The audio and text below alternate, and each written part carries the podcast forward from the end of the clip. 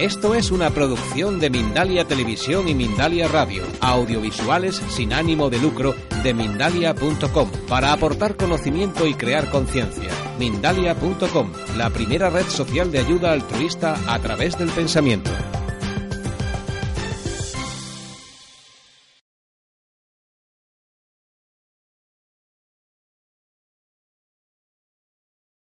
Y por último, muy brevemente, ¿qué nos permite explicar la hiperia?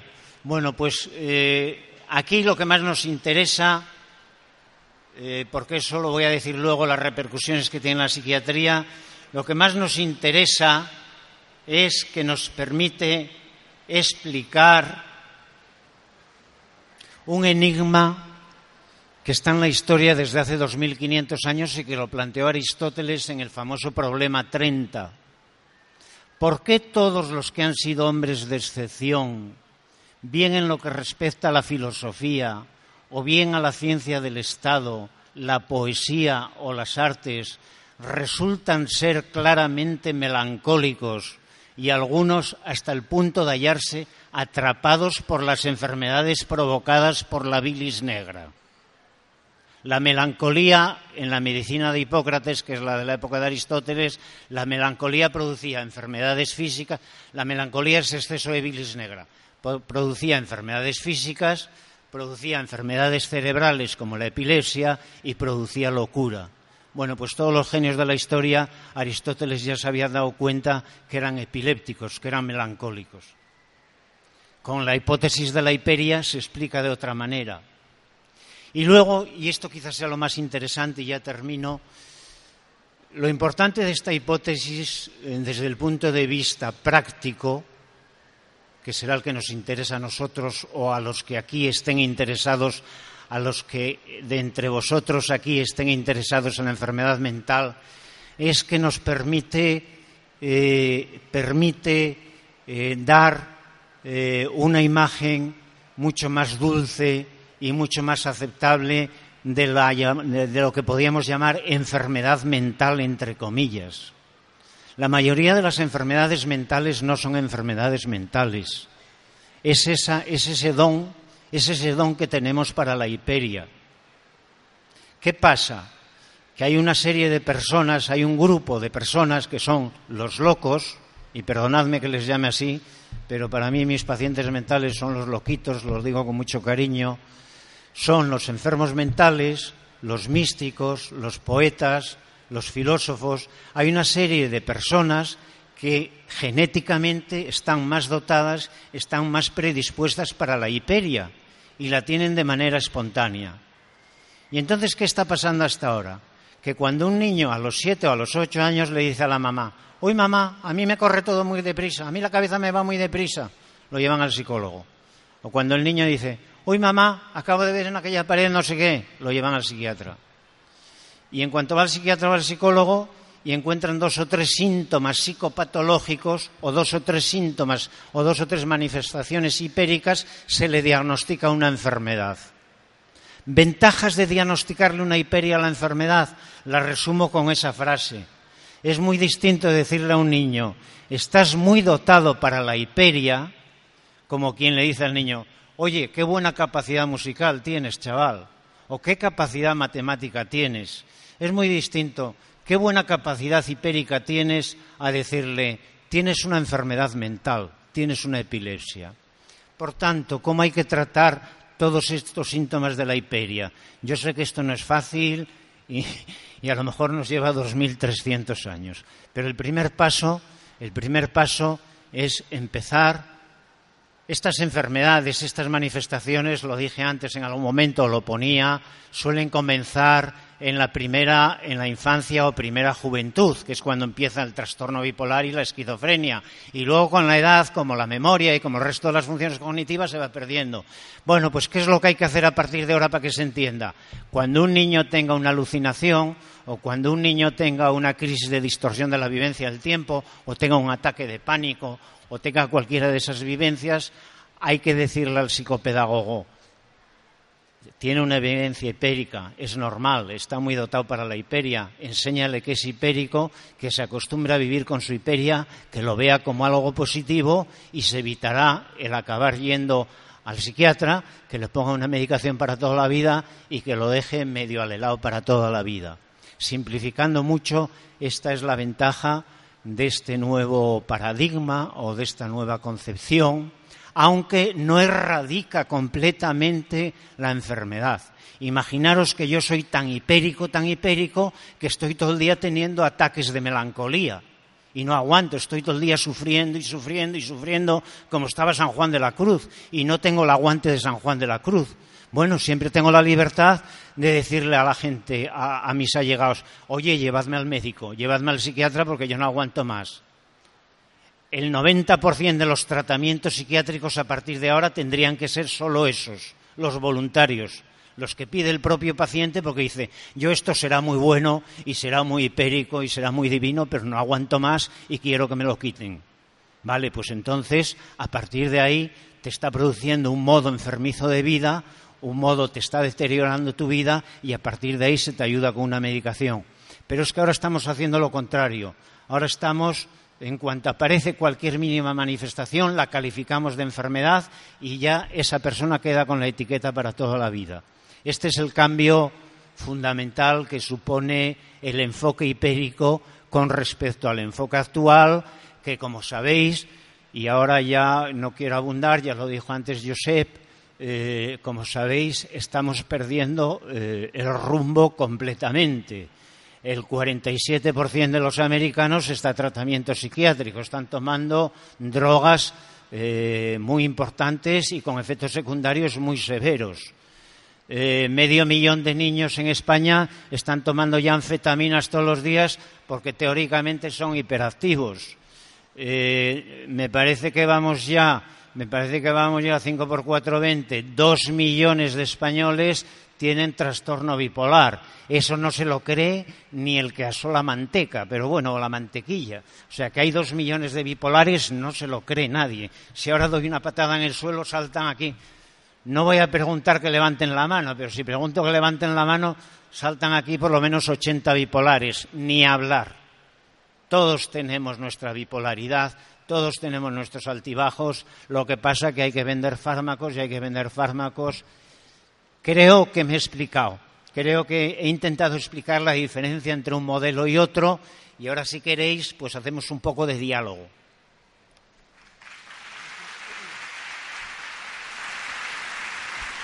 Gracias.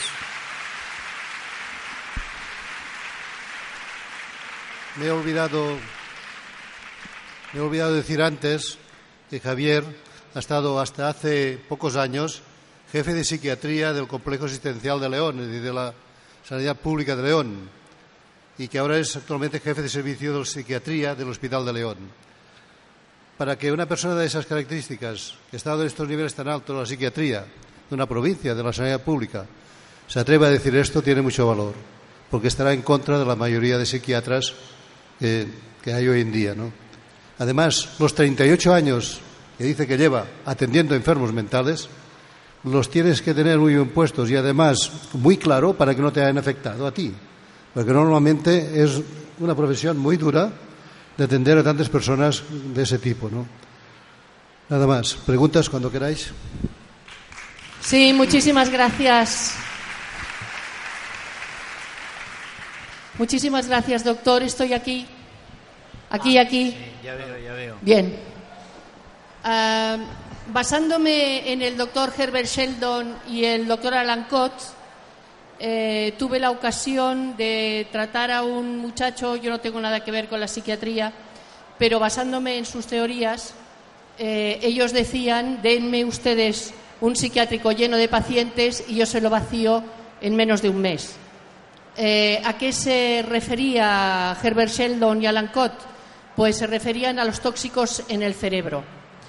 Eh, con el cambio de nutrición, muchos de estos pacientes empezaron a remitir síntomas y reacciones adversas, puesto que no estaban provocadas por esquizofrenia, sino por el excesivo consumo de, como ha dicho usted, psicotrópicos mezclados con alcohol, Una vez eliminaban eso, los psiquiatras, en lugar de mirar esa posibilidad de toxicidad, lo que daban el diagnóstico de esquizofrenia.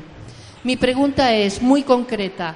Las personas que han estado medicadas durante 10, 15, 20 años con ciprexa, sin que fueran esquizofrénicos y que hoy en día ya han eliminado la medicación, ¿qué pueden hacer para eliminarla totalmente los efectos secundarios que pueden padecer. Gracias. Bueno, eh, teóricamente la medicina es una ciencia muy poco exacta. La psiquiatría no es ciencia, la psiquiatría son arenas movedizas. La medicina, eh, el hígado, es una ciencia muy, muy, muy blanda. ¿Qué se puede hacer para que el hígado quede completamente bien? Eso no lo puede asegurar nadie. Nadie puede decir si un hígado va a quedar completamente bien. Eso es imposible. Es decir, la medicina, gracias a Dios, sigue siendo un arte, no es una ciencia. Entonces, eh, ¿qué va a pasar con una persona que tomó 15 años cipresa? Hombre, pues yo lo primero que tengo que hacer es tranquilizar a esa persona y decirle, casi con seguridad, casi con seguridad que no te va a quedar ninguna secuela, casi con seguridad que cuando la dejes y pasen unos años no te quede ninguna secuela, pero no lo puedo asegurar al 100%. Hay, por ejemplo, una secuela de los antipsicóticos que es la discinesia tardía, que es que el paciente se le mueven algunos músculos de la cara sin querer, los labios o y hay personas que esa discinesia tarda meses, 10 o 15 años en quitársele o no se le quita nunca. Es decir, puede que alguna secuela quede definitivamente, pero lo normal es que cuando dejas los antipsicóticos, al cabo de un tiempo, desaparezcan todos los efectos, los beneficiosos y los secundarios. Y con esto quiero decir una cosa. A veces me llaman para decirme, oiga, ¿usted es el psiquiatra que receta con hierbas? Y les digo, no, yo soy el psiquiatra que pone muy poquita medicación, pero cuando tengo que ponerla la pongo. Es decir, yo cuando tengo que poner un antipsicótico lo pongo. Cuando tengo un paciente agitado, confuso, que está en peligro de, matarse él mismo o de matar a otra persona porque tiene un estado de conciencia confusa, le pongo una inyección de aleperidol y estoy seguro de que le va a venir muy bien. Otra cosa es que para vender toda la vida un tratamiento eh, le diagnostique de una enfermedad que requiera un tratamiento para toda la vida. Cuando yo estudiaba, cuando yo era, yo empecé la, la especialidad en el 73. Cuando yo estudiaba, en ninguna guía clínica decía que el trastorno bipolar había que tratarlo de por vida, ni la esquizofrenia, jamás. Se trataba un año y si al cabo del año habían desaparecido los síntomas, justamente como se sigue haciendo con la epilepsia, se trata un año. Y al año si han desaparecido los síntomas en el electroencefalograma, se quita el tratamiento antiepiléptico. Pero con la bipolaridad y con la esquizofrenia nos han metido en la cabeza, nos han ido metiendo que tiene que ser de por vida, que tiene que ser de por vida, que tiene que ser de por vida. Y ahora convénzale usted a las personas que se les ha metido eso desde hace 15 años en la cabeza, convénzales de que dejen la medicación. Yo me vuelvo loco con mis pacientes para que dejen el de paquine, no me lo dejan. No, doctor, esta última pastilla no me la quite. Y lo entiendo, han asumido un rol y se sienten más seguros con ese rol. El problema no es la medicación. Las medicaciones, yo estoy de acuerdo en que hay que usarlas. El problema es cuándo, cómo y en qué cantidades.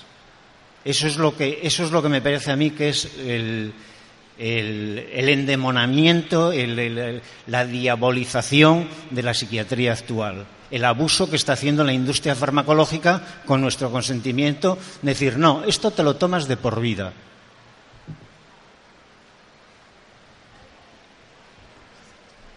Hola. Hola. Buenas.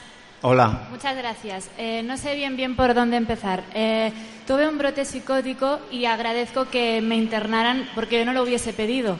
Porque llevas días sin dormir, estás en tu nube y a veces no es voluntario. En ese caso yo no hubiese ingresado, me ingresaron, ¿no? Sí. Eh, luego tienes un bajón porque te dan tanta ciprexa que tienes un bajón.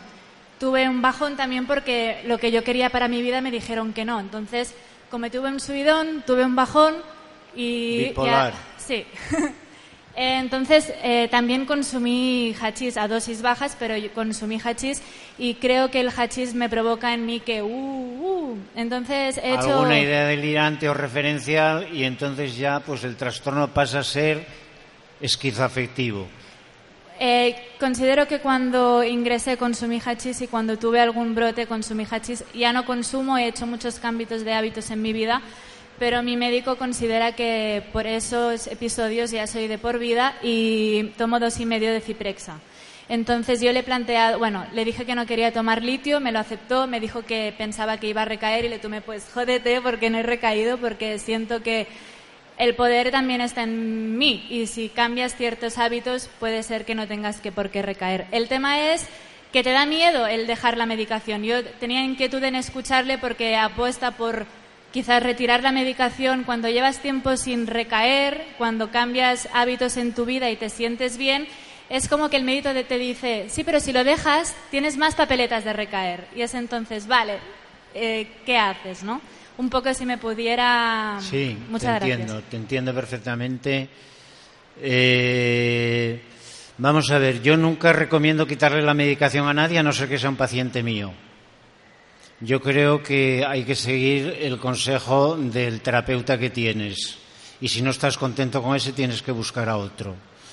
Eh, yo, te lo acabo de decir, me peleo con muchos pacientes para quitarles la medicación. Son ellos, como tú misma dices, los que tienen miedo a quitarla. Pero yo le digo, no te preocupes, yo te voy a ver dentro de una semana, y te voy a ver la semana siguiente, y te voy a ver la siguiente, y te voy a ver a los 15 días, y te voy a ver a los 15 días, y te voy a ver al mes, y te voy a ver al mes, y te voy a ver a los dos meses. Y entonces el paciente así puede quitar la medicación porque no se siente el culpable de haber hecho algo que no tiene que haber hecho, que no tenía que haber hecho y por tanto angustiado, porque esa, esa angustia ya es un factor adicional, esa culpabilidad ya es un factor adicional. Mira, te voy a decir otra cosa que quizás sea más importante. La medicación, háblalo con tu médico y búscate uno que te ayude a quitarla. Pero te voy a decir otra, otra cosa que quizás sea más importante. Tú probablemente eres, estás destinada a ser un genio Tienes una gran capacidad hipérica. Eres muy hipérica, amiga. Qué suerte tienes. Pero ten cuidadín. No te metas en camisas de once varas porque entonces esa hiperia se te va a despertar muy fácilmente. No consumas drogas, no consumas alcohol, no te estreses demasiado, no lleves una vida muy desordenada de falta de sueño, no utilices los estímulos que producen, que facilitan la hiperia tú ya la tienes de forma natural, deja que ella vaya saliendo poquito a poco, de manera que tú la puedas mm, disfrutar y, hacerla productiva. Quizá lo más importante es eso, no te metas a consumir estímulos que te favorezcan la hiperia que tú ya tienes. Y la medicación, pues háblalo con el médico, porque dos miligramos y medio de cipresa y nada, también hay que decirlo, todo uno dos miligramos y medio de cipresa y nada, todo uno. No vamos a demonizar los fármacos. Tampoco es eso. No hay que demonizar los fármacos. Dos miligramos y medio de cipresa mm, es una medicación casi placebo, es un efecto placebo. Pero bueno, lo ideal sería que estuviese sin nada. Háblalo con el médico.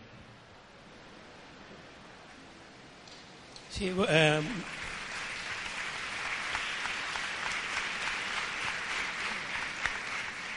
Yo me llamo Manuel Gosende. Hace tres años me declararon un cáncer. Después de operar, eh, estadio 4 con metastasis. Después de una primera operación, refusé la segunda operación unos meses después. Pero entré en un estado depresivo. Me aconsejaron un psicólogo, dije que no. ¿ah? Y ah, leí un libro de una, una, psiquiatra francesa que hablaba de la medicina de los tres cuerpos. Y eh, físico, psíquico eh, y, espiritual. Y hablaba de los médicos filipinos. Empecé a leer y encontré un vidente, clarividente, muy conocido en Brasil, que se llama Joao de Deus. Decidimos de ir allí, ¿eh? de, ir a, estar allí unos 15 días. La experiencia que tuvimos allí fue que, bueno, era un poco eh, quizás aludaciones porque era repetir siempre el mismo sonido y empezamos a ver cosas. Uno de los espíritus o los seres que hablaban que venían cada día era San Ignacio de Loyola. Precisamente la casa donde está allí se llama San Ignacio, ¿eh? o sea, sobre San Ignacio. ¿eh? Y bueno, eran muchas cosas basadas sobre San Ignacio de Loyola, me interpeló bastante. Y aquella persona, eh, cientos de personas todos los días, de, todas las partes del mundo, médicos, cirujanos, hemos visto allí, operaba a algunas personas solo con las manos, en trance, en lo que decían, y yo no creía mucho. Pero la cuestión es que después de pasar por delante de él, nos recibió en trance, nos recetó operación. O sea, lo que decía él, operación. Por la noche, ese mismo día, cuando fue operación, tanto mi esposa como yo, no fue el mismo día, pero ah, yo y mi esposa sentimos cosas muy especiales. Cosas que venían, como esos espíritus, San Ignacio de Loyola, otras cosas. En mi esposa fue el caso, de las piernas, las rodillas, donde entró con muletas allí, tengo que decirlo, ¿eh? pues eh, sintió, vio que le trabajaban las piernas. Ella lo vio, lo veía. ¿eh? Es que eso se llama clarividencia, no lo sé. Yo sentí durante la noche que trabajaban conmigo. Lo sentí. Era como si trabajaban conmigo. Como si me abrieran, como si. etcétera. El resultado, no sé si es solo, no será seguramente solo en eso, porque hago muchas cosas naturales, pero este año, en junio, se me ha declarado, después de operarme la segunda vez, libre de enfermedad, eh, donde era, era algo que, que, estaba destinado a morirme. ¿eh? Entonces, ¿qué piensa usted de esta forma de evidencia, evidencia, relaciones con, con, místicos de, de, la antigüedad o de, eh, o de estas cosas? Bueno, no sé muy bien. Eh, lo que pienso es que, sobre todo, darle la enhorabuena. Que, qué maravilla. Yo, mm, desgraciadamente, yo soy poco hipérico. Yo llevo 30 años o más, 40, haciendo mi meditación y mis ejercicios y mi gaita y no he conseguido tener una alucinación ni para la de tres. Yo sería feliz si tuviese una alucinación, pero pero no se me arregla. He tenido pequeñas cositas, pero muy pequeñas cositas. Con esto le quiero decir que yo no hablo como, como persona que haya experimentado eh, las vivencias hipéricas. Hablo, y lo digo con humildad, como psiquiatra que pretende ser científico y a base de buscar argumentos y no sé qué y no sé qué más, crea una hipótesis que le lleva a esto, a que yo creo que hay gente que está muy dotada para la hiperia y que esas personas son clarividentes y que esas personas tienen unos poderes, eh, unas capacidades cognitivas y por tanto de actuación. Si yo conozco el futuro, si yo veo a distancia, si yo em, tengo una serie de herramientas que me ayudan muchísimo. Pero yo, yo personalmente no puedo pensar nada porque soy muy poco hipérico, para mi desgracia. Hola, ¿qué tal? Hola. Yo tengo una duda, bueno, eh, en el entorno que estamos y con la hierba que hay que se llama hipérico, yo tenía la duda si ha experimentado con el hipérico o, bueno, o si el nombre de su estado, llamarle hiperia, tiene alguna relación etimológica con, con esto, con el hipérico hierba de San Juan, o es porque ha experimentado con el hipérico o alguna cosa así. No, el nombre el nombre que además eh, posiblemente haya que quitarlo porque bastará con decir la función cognitiva de la clarividencia. Pero bueno, el nombre significa exceso, viene de hiper, el prefijo griego que significa demasiado, excesivo, más allá de lo normal, la hiperia eh, todos los fenómenos que hemos visto son excesivos, son muy intensos, son muchas neuronas las que hay una hipersincronía neuronal, hay una hiperestesia de la vivencia, hay una hiperconcentración de la, de la conciencia y de ahí viene el término hiperia, de que es algo como excesivo. Pero probablemente si la cosa cuaja allí para el siglo para el siglo 32 o 33 nos limitaremos a decir pues la función cognitiva de la clarividencia. Pero no, no tiene nada que ver con la hierba. Yo el, término de la hierba lo encontré después. Hola. Sí, aquí. Sí. Sí. Bueno, yo quería, bueno, decirle que estos síntomas depresivos y eufóricos los he experimentado varias veces. Y la medicación que tengo ahora, con intención de equilibrar, es el amictal. Y yo he tenido como siete meses de depresión estando tomando esto. Entonces ahora llevo 15 días con buen ánimo. Y me pasa también todo esto de que me siento feliz, de que me siento, bueno, la reina del mambo.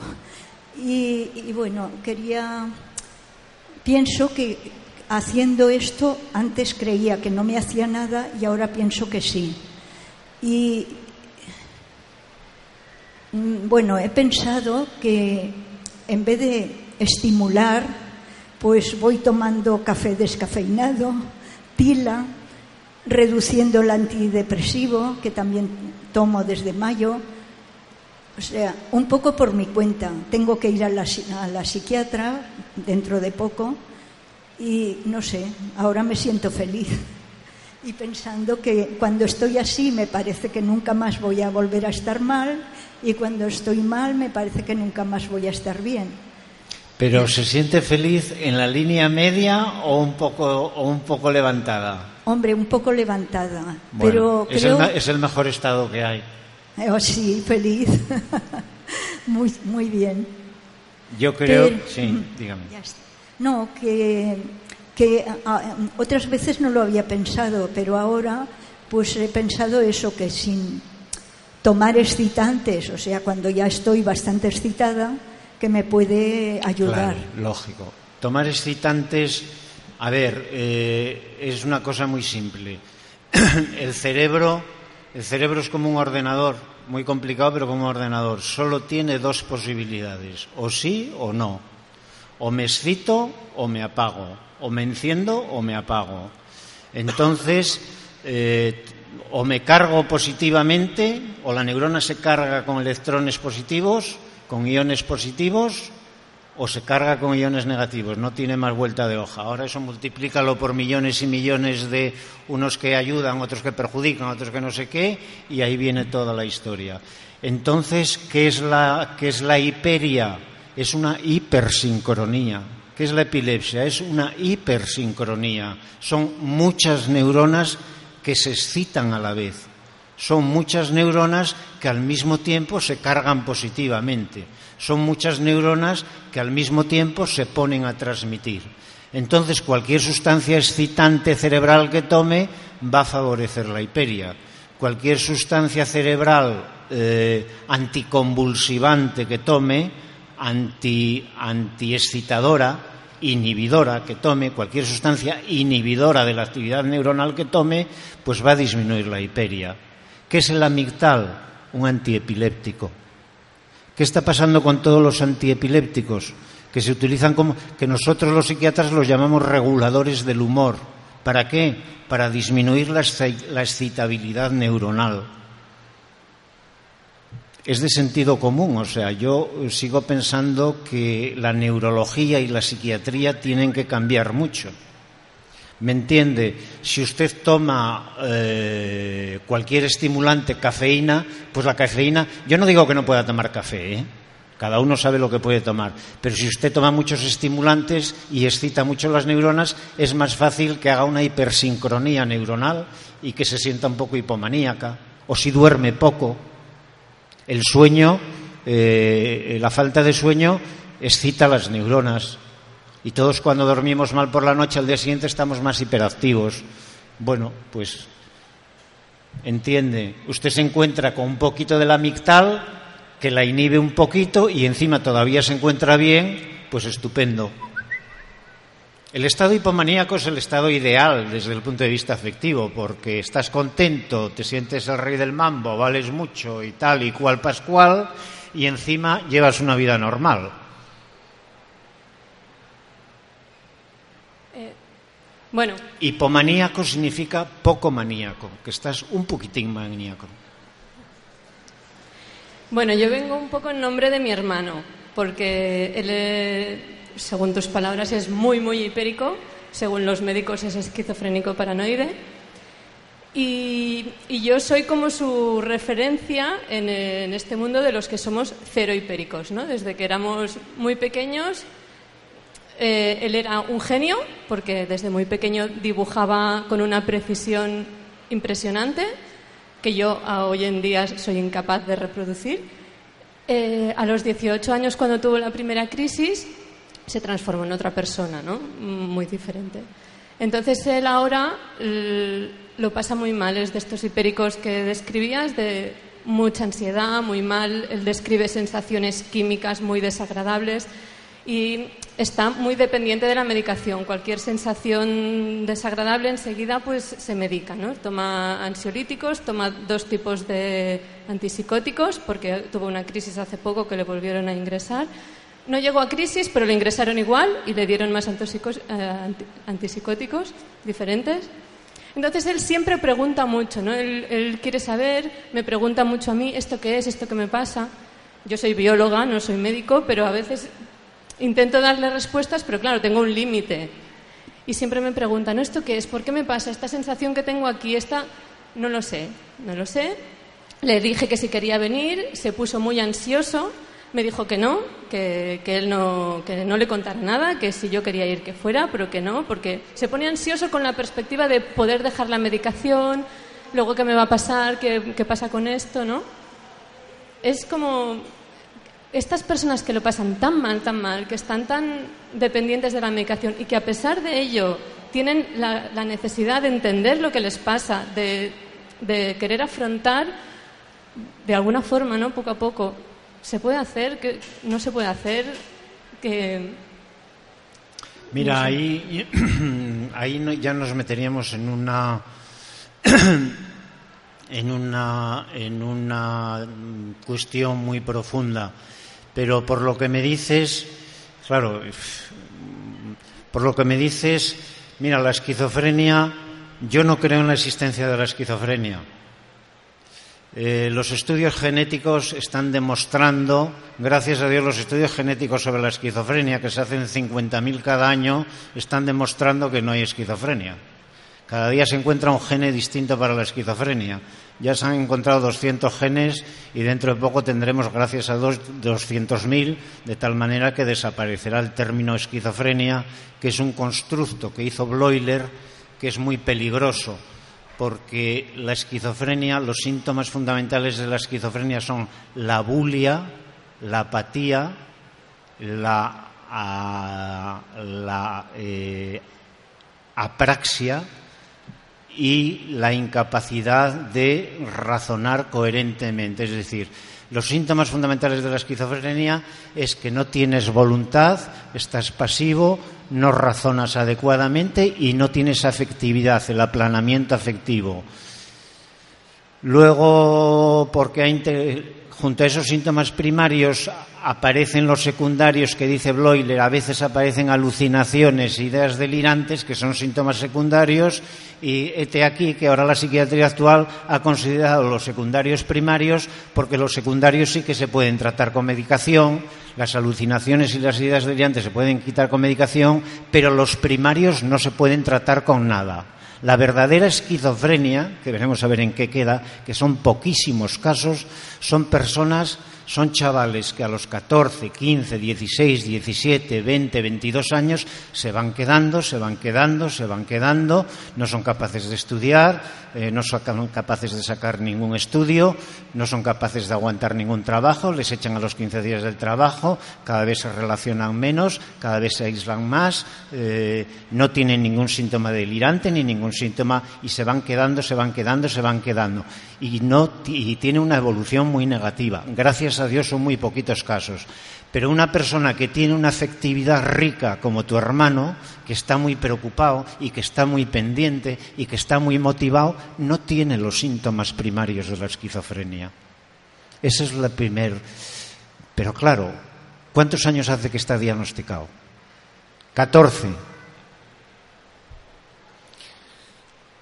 Lo que se puede hacer es ayudarle a que ayudarle a que a que Mira, hay casos, desgraciadamente hay casos que evolucionan mal, no solo en la esquizofrenia, hay neurosis obsesivas que no se quitan con nada y el sujeto no para de sufrir en la vida, y hay depresiones que no se quitan con nada. No quiero decir que sea el caso de tu hermano, pero mientras él eh, luche contra su enfermedad, hay esperanza.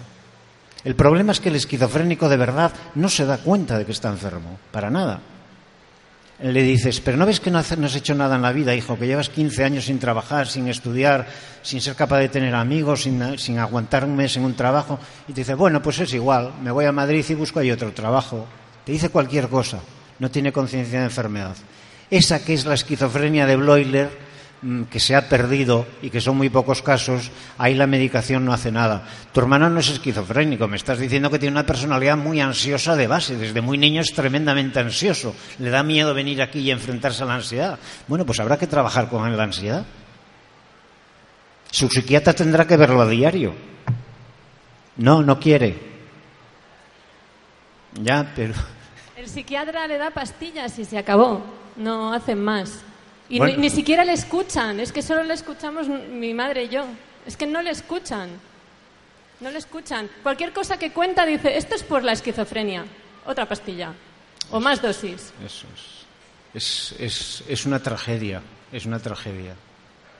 Es una tragedia. Por eso os decía antes que tenemos que conseguir cambiar el, el, modelo. Si a tu hermano a los 8, 9, 10 años, cuando empezó a tener problemas, le hubiesen dicho, tranquilo hijo, que no tienes nada, no había llegado a donde hemos llegado.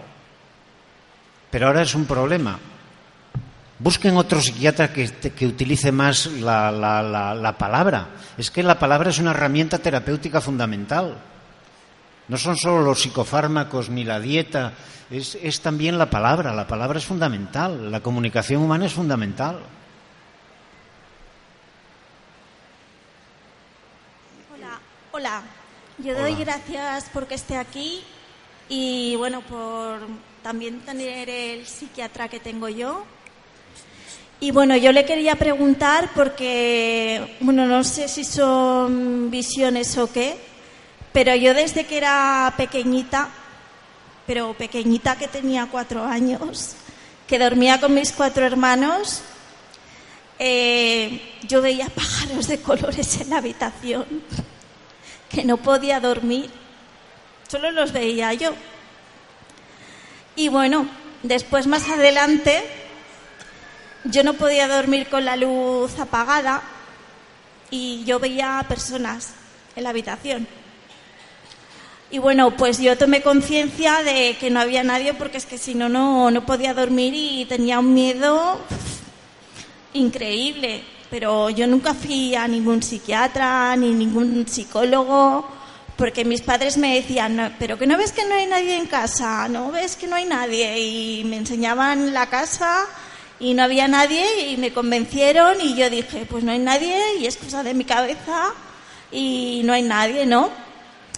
Y después, pues bueno, pues hace seis años que voy a un psiquiatra que desde el primer día me dijo, por otros problemas, ¿no?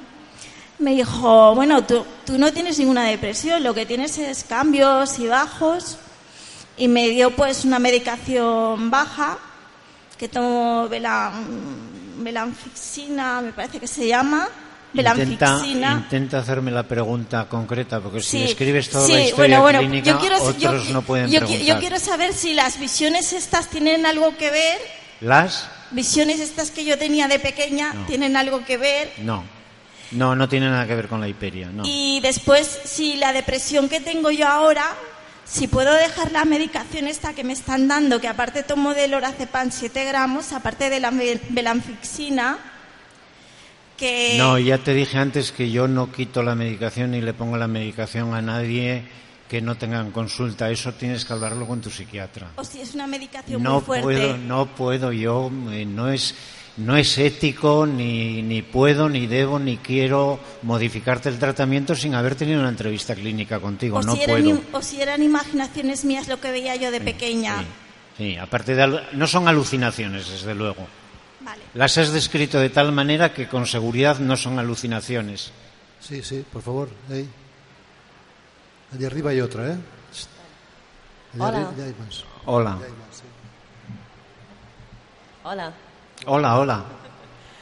Ah, yo quisiera preguntar sobre la psicoeducación que comentabas aquí en el último trozo, ah, sobre, eh, bueno, todo el mundo va hablando de cosas, yo quisiera comentar, yo por ejemplo soy una persona que pues tengo mi flujo y reflujo, que lo llamo yo, que son, tienes épocas que estás mucho más contento, eufórico, que todo va genial, y luego te viene el bajón de que pues ya no todo va tan genial, no sabes hacia dónde encaminar tu vida, cosas de estas, pero yo siempre lo he tratado con normalidad, nunca he pensado que sea bipolar ni que me pase absolutamente nada extraño.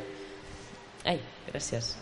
Entonces, yo quisiera preguntar, em, yo, por ejemplo, que he tratado esto con normalidad, que igual tampoco no son picos muy exagerados como puede tener otra gente, ¿se podría enfocar esto desde lo que decías tú de psicoeducación, de cómo enfocar esto de cara a que la sociedad en general tenga esta cultura de no pasa nada por tener picos extremos, no todos somos lineales, es más, ser lineal es muy aburrido? y cómo enfocar también el una persona que considera que es sumamente extravagante por su patología, que le han dicho que es patología, cómo convencer a esta persona con una educación de no, tú eres maravillosamente normal porque el hecho de que seas más extremo que otra persona no te hace diferente. Sí, yo estoy de acuerdo contigo. Eh, eh, hay una tendencia exagerada a medicalizarlo todo, a psiquiatrizarlo todo y, a- y ahora a, a psico, psicoeducarlo todo. O sea, nos han hecho tontos, llevan 80 años haciéndonos tontos, nos explican media hora cómo hay que hacer para dar el encendido del motor, nos explican media hora cómo hay que hacer para el parabrisas y ahora dicen que es que hemos perdido el empowerment, que no sabemos empoderarnos de nuestra propia de nuestra propia vida, que no sabemos hacernos cargo. Yo estoy de acuerdo contigo, en tu caso es completamente normal y que psicoeducación y que todos tenemos altibajos y es muy sano tenerlos. Mm, Yo cuando hablo de psicoeducación eh, lo hablaba y creo que es muy importante si se produjese este cambio de paradigma. Si a ese chico, a ese chico que lleva 14 años diagnosticado de esquizofrenia, cuando tenía 14 años menos, el psicoador le hubiese dicho, tranquilo, que no te pasa nada, que lo mismo que estás dotado para el dibujo, estás dotado para la hiperia, no pasa nada, ya verás cómo no pasa nada. Y si, si necesitamos un año, un año, y si necesitamos dos, dos, y si, pero verás cómo aprendes a convivir con... A eso me refería, que creo que es fundamental ese cambio. Porque luego, cuando ya lleva 14 años con esa terrible etiqueta que hay que acabar con ella de la esquizofrenia, es muy difícil hacer nada. Hola, buenas. Aquí. A tu derecha. A derecha, derecha, derecha. Aquí. A la derecha. Hola, nada, mi pregunta es muy, muy concreta. La verdad es que, bueno, agradecerte tu charla porque yo toda mi vida, todas estas cosas que has estado contando las he hilado y yo simplemente me he limitado a no tomar mucho pues, alcohol, drogas, porque cada vez que lo tomaba yo era un cohete. Entonces, bueno, sin más, muchísimas gracias. Me gustaría preguntarte a ver si la eh, hiperia tiene alguna relación con la onicofagia. Con la onicofagia, poca, muy colateral. y eso nos metería en el tema de los diagnósticos psiquiátricos que, como os dije antes, son arenas movedizas. O sea, en psiquiatría, cuanto menos diagnostiquemos, mejor. La onicofagia, mm, que yo sepa, mm, es expresión, en principio, solo de ansiedad. La ansiedad es algo que tenemos todos como mecanismo de defensa y hay gente que es más ansiosa y hay gente que es, es menos ansiosa.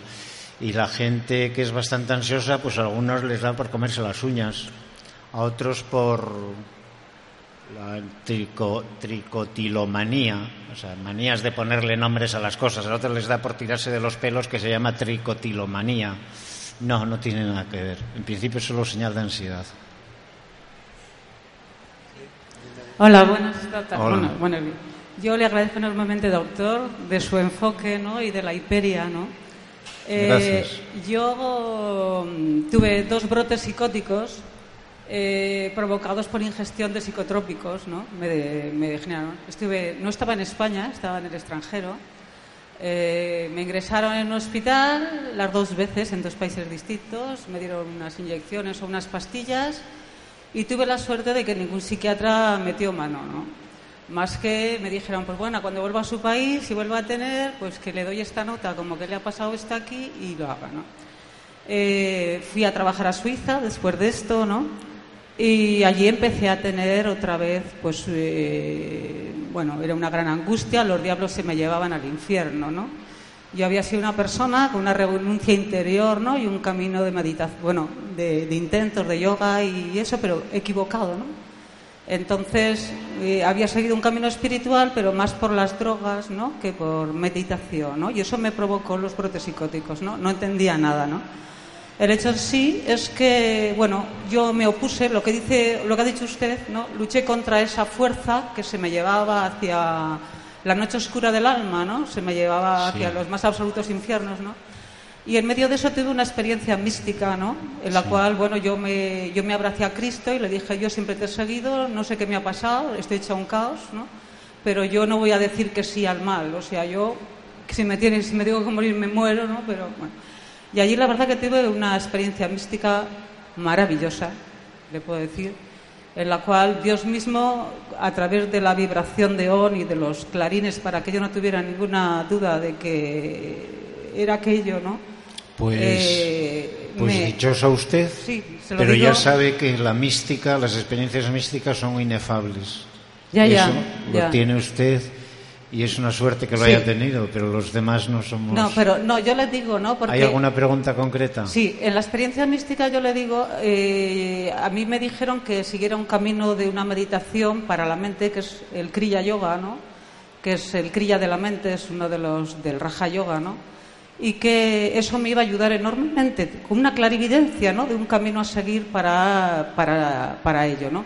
La verdad que seguí ese camino y le puedo decir que a través de meditaciones durante muchísimos años, más de 12 años, eh, mi cerebro se fue abriendo a nuevas concepciones y salidas, ¿no? Eh, que hizo cambiar mis hábitos ¿no? y que me hizo darle luz seguramente a ese sistema de chakras y de luz que somos todos nosotros, ¿no? para que eso no se volviera a repetir y todo lo contrario, saliera más el, el yo que yo era, el diera paso a mi alma. ¿no? Yo se lo digo porque como hay muchas personas también aquí, ¿no? que familiares o ellos mismos han tenido, que yo lo que la pregunta que le quería hacer es que si realmente, eh, aparte de, de hierbas y usted que me parece estupendo, si son hierbas naturales y estupendo para poder también reconducir estos procesos de la mente ¿no? y de la energía, en realidad son procesos de la energía, ¿no? Eh, si también el tema de la meditación, del yoga, de unos Por concretos... Mer, por favor, es que cinco minutos más tenemos Sí, que dar paso bueno. al otro. no, cinco minutos más para otro, otra pregunta que tenemos que dar paso al otro Sí, ponente. bueno, solamente se han experimentado también con estos temas, ¿no? Porque es importante, yo creo, que a esa gente darle una salida, ¿no? A esa luz que está o a ese alma que está Puede responderle, rebordada. doctor, puede responderle, por favor, gracias. Sí, sí, eh, tiene usted razón. O sea, yo, eh, yo como médico no me meto en temas de espiritualidad. Eh, respeto todas las eh, creencias religiosas, eh, todas las técnicas de meditación y de cultivo del espíritu y supongo que ayudarán, pero yo ahí como médico no entro. Otra pregunta y cerramos y damos paso a otro ponente. ¿Otra pregunta? ¿Está más? ¿Sí? Hola, buenos días. Mire, Buenos eh, días. felicitarle por su evolución profesional, porque de alguna manera las personas eh, que sentimos que toda la solución no son los medicamentos, pues que tengamos también alternativas. Yo soy orientadora de un, de un instituto y me gustaría que, que nos diese... Orientadora, Psicopedagoga psicopedagoga en un instituto. en un instituto. Ahí, ahí es donde que teníamos que, nos ahí es diese- donde teníamos que Exacto. trabajar ahí. Eh, que nos diese algunas orientaciones para los psicopedagogos y los padres de cómo enfocar eh, los, los alumnos que son están diagnosticados por profesionales de la sanidad de trastornos por déficit de atención, porque calculando estos días que aproximadamente el 2% de alumnos están tomando medicación, están tomando anfetaminas. Eh, a ver, ¿qué se, ¿qué se puede hacer desde el punto de vista educativo o...? Muy poco. El Muy TDAH es una de las enfermedades eh, que se llaman epidémicas, que se ponen de moda y, y que va a estar unos años de moda y que ahora ya no se puede hacer nada. Estamos alcanzando el pico. En el año 1987 el había un titular en El Mundo, en la primera página, que decía en España hay medio millón de anoréxicas y el 10% mueren de hambre, mueren a causa de su enfermedad. 1989, creo. Hoy todas las estadísticas dicen que hay 87.000 anoréxicas, como las hubo toda la vida, todos los demás eran histéricas, y ninguna se muere de su enfermedad. Es rarísimo que una, que una anoréxica se muera de su enfermedad.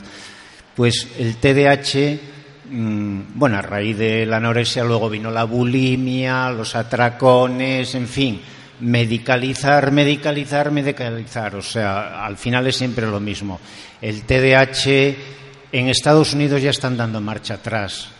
No, no encuentran lógico que 5 millones de niños estén tomando anfetaminas, se están dando cuenta de que es una barbaridad y dentro de 8 o 10 años pues las cosas volverán a su, a su cauce y el TDAH se convertirá en una enfermedad rarísima de un niño que responde a las anfetaminas. Todos los que están hoy diagnosticados, el 90% de los que están hoy diagnosticados de TDAH son niños nerviosos o inquietos como hemos sido todos. O sea que lo mejor que se puede hacer es no caer en esa, en esa. Pero es que ahora todo el mundo diagnostica TDAH. Ya el, maestro te lo manda diagnosticado de TDAH. El psicopedagogo, ya por no enfrentarse, en fin. Yo creo, yo más importancia le daría a los otros. Esos niños raros que tienen manifestaciones hipéricas y que no se sabe qué hacer con ellos, intervenir ahí para que no lo lleven al médico. Ayudar ahí para que no lo lleven al médico y le acaben haciendo un diagnóstico psiquiátrico que le crucifica de por vida. Ese, ese es el papel que me gustaría poder hacer a mí ahora con los psicopedagogos en la enseñanza secundaria, porque es donde empieza, donde empieza a manifestarse la hiperia. Lo que pasa es que no tengo un duro, pero el día que lo tenga intentaré hacer una fundación para ello. Bueno, pues muchas gracias. Recordar que todas las personas que quieran más interés en ese tema, hay una página web que es nuevapsiquiatría.es, se puede visualizar. Sí, sí. Bueno, que a ver si soy capaz de... Es esta, ¿eh? nuevapsiquiatría.es. Sí.